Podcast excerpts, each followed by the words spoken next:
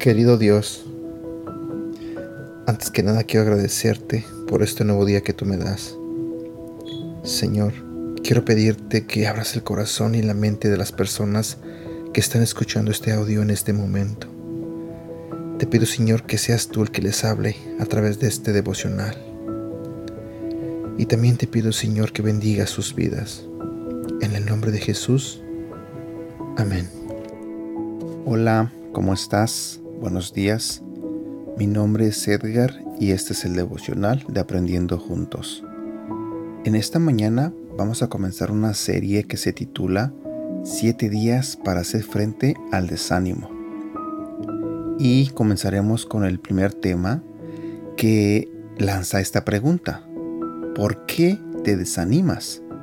No sé si a ti te pasa, a mí sí, que suelo desanimarme por muchas cosas porque, por ejemplo, me desanimo cuando el tráfico no fluye como yo quiero, me desanimo cuando estoy haciendo un proyecto, me desanimo con los amigos, me desanimo con las personas que no son como quisiera que fueran, me desanimo con ah, la música que a veces ya no le encuentro sentido, ah, me desanimo yo dejando, por ejemplo, de hacer ejercicio, me desanimo cuando intento comer diferente. Inclusive me he desanimado varias veces en mi caminar con, con Dios porque, no sé, simplemente me he desanimado en muchos sentidos, de muchas maneras. Y bueno, eso es de lo que vamos a hablar en esta mañana. Y durante los próximos siete días vamos a adentrarnos en el corazón del Salmo 42, versículo del 5 al 6 para ver cómo hacer frente al desánimo cuando éste quiere venir a nuestra vida y cuáles son las estrategias que la Biblia nos da para salir de él. El Salmo 42 del versículo 5 al 6 nos dice, ¿Por qué te abates, oh alma mía, y te turbas dentro de mí?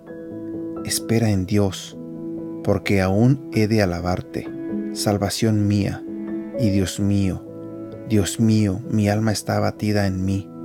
Me acordaré, por tanto, de ti desde la tierra del Jordán y de los hermonitas, desde el monte de Misar.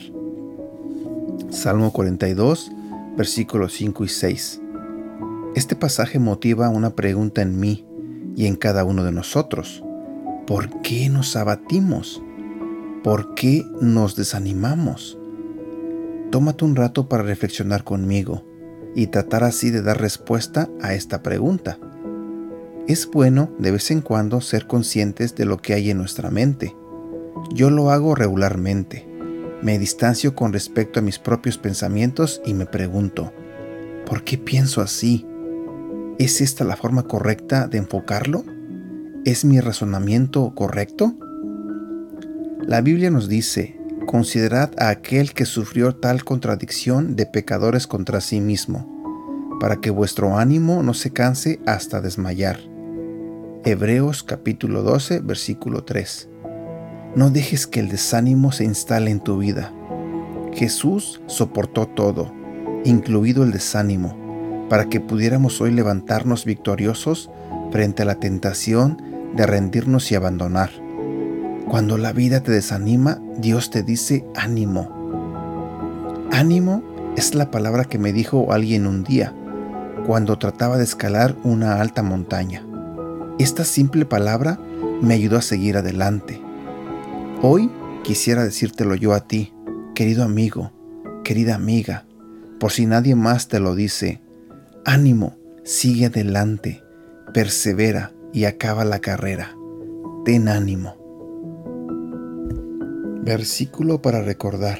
Hebreos capítulo 12, versículo 3. Piensen en el ejemplo de Jesús. Mucha gente pecadora lo odió y lo hizo sufrir, pero Él siguió adelante.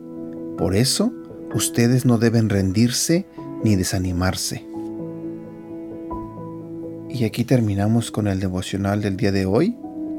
Espero que te haya gustado Espero que Dios te haya hablado en esta mañana.